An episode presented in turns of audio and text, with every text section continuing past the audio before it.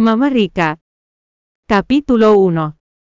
Señorita Corral está embarazada de trillizos, y los fetos están sanos. Las palabras del médico todavía resonaban en la cabeza de Selena, mientras sostenía su cintura con una mano y un informe de ultrasonido 4D en la otra. Ya estaba embarazada de siete meses, y debido a que eran trillizos, era más grande que otras mujeres embarazadas, de hecho ella era incluso más grande que aquellas mujeres, que estaban a punto de dar a luz. No lograron obtener buenas fotos de los tres bebés con los escaneos anteriores, pero finalmente tuvo las fotos que quería esta vez, se los voy a mostrar a Felipe en definitiva, estará muy feliz de verlos. Después de caminar un rato se cansó y comenzó a jadear, por lo que encontró un banco y se sentó, luego miró con atención el informe del examen en sus manos, los rostros de los tres bebés eran visibles con mucha claridad. ¿A quién se parecen a su papá, o a su mamá? De repente una mano esbelta se acercó y le arrebató el informe, cuando Selena miró hacia arriba con brusquedad, vio una cara familiar y hechizante. No era otra que Megan Corral, su hermana menor de otra madre, Megan era solo más joven que ella. Devuélvemelo. Selena se puso de pie con dificultad, sosteniendo su vientre se acercó para agarrar su informe del examen. Sin embargo, la comisura de los labios de Megan se curvaba hacia arriba y sus cejas se levantaban mientras decía. Estos bastardos son tan feos que puedo decir que no son hijos de Felipe. ¿De qué estás hablando con un movimiento? Suave Megan tiró el informe que flotó hasta el suelo. Selena, ¿en verdad crees que vas a formar una familia con la familia Lagos? ¿E sigue soñando la persona con la que dormiste esa noche no era Felipe en absoluto? Entonces, Megan de repente se acercó a la oreja de Selena y le susurró, fue un bostardo al azar que encontré para ti. Tú, Selena miró a Megan en estado de conmoción, ¿cómo es esto posible? Esa noche era claramente Felipe. De repente Megan cayó al suelo, y agarró el brazo de Selena con ambas manos. Selena, lo siento, no quise hacerlo, puedes golpearme y regañarme como quieras, pero por favor no lastimes a mi hijo.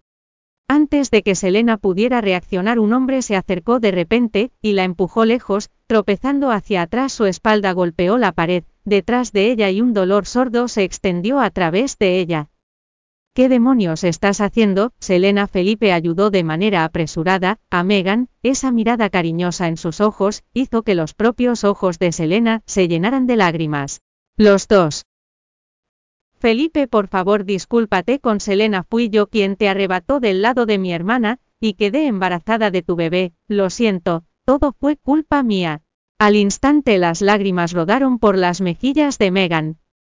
Felipe se volvió para mirar a Selena con frialdad, y le preguntó a Megan. ¿Sientes alguna incomodidad? ¿Quieres ir a ver a un médico? A lo largo de los siete meses de su embarazo, Rara vez había cuidado de Selena ya que el número de veces que se veían se podía contar con los dedos de una mano.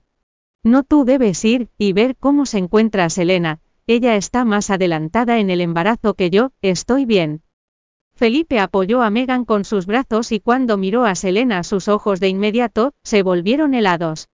Selena, los niños, en tu vientre no son míos, solo el niño en el vientre de Megan es mío, su tono era aún más frío que su mirada, y ni siquiera estaba dispuesto a mirar el cuerpo de Selena por un segundo más.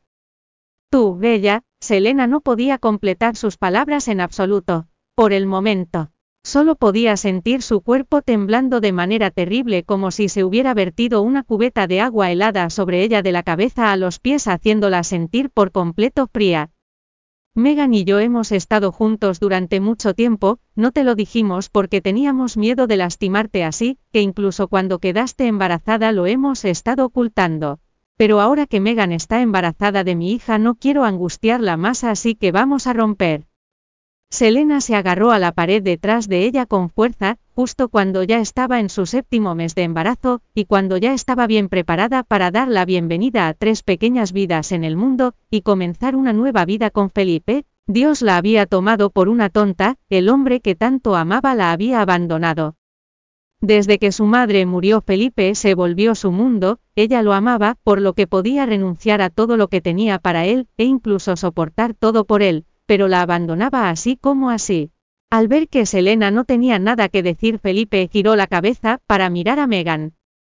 Megan, vamos a hacer un chequeo para estar seguros, ¿no dijo el médico que tu embarazo aún no es estable?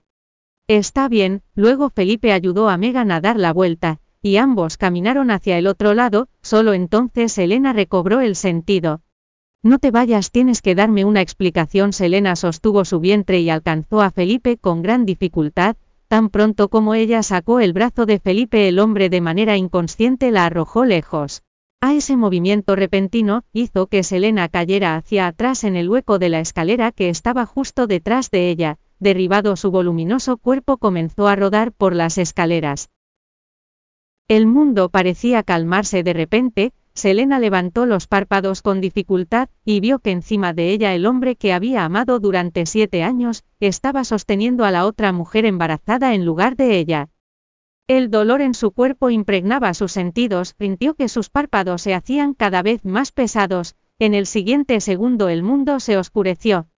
Cuando volvió a abrir los ojos, se dio cuenta de que había sido despertada por un dolor tan intenso que sintió como si todo su cuerpo se hubiera entumecido. Mientras tanto el líquido transparente de la botella intravenosa fluía de manera constante en su cuerpo. Está despierta la enfermera la echó un vistazo, y ajustó la velocidad de la infusión, luego continuó, como fue un nacimiento prematuro de trillizos, le hicieron una cesárea en el último minuto. Usted dio a luz a dos niños, y una niña. La enfermera se mordió el labio, y desvió la mirada mientras agregaba, es una pena que los dos chicos. Selena volvió sus ojos para mirarla con fijeza, en respuesta la enfermera se apresuró a girar los ojos, hacia el otro lado, e inclinó la cabeza para recoger sus cosas. Entonces ella parecía haber tomado una gran decisión, antes de seguir diciendo, están muertos, la niña está en la incubadora, después de decir eso salió de la sala a toda prisa. Los dos chicos están muertos, los dos chicos están muertos, los dos chicos están muertos. Estas fueron las únicas palabras que quedaron en la cabeza de Selena. Gracias por escuchar el audiolibro de Joirea de Español, puedes ir al sitio web de Joirea de Español para leer el contenido más reciente de esta novela.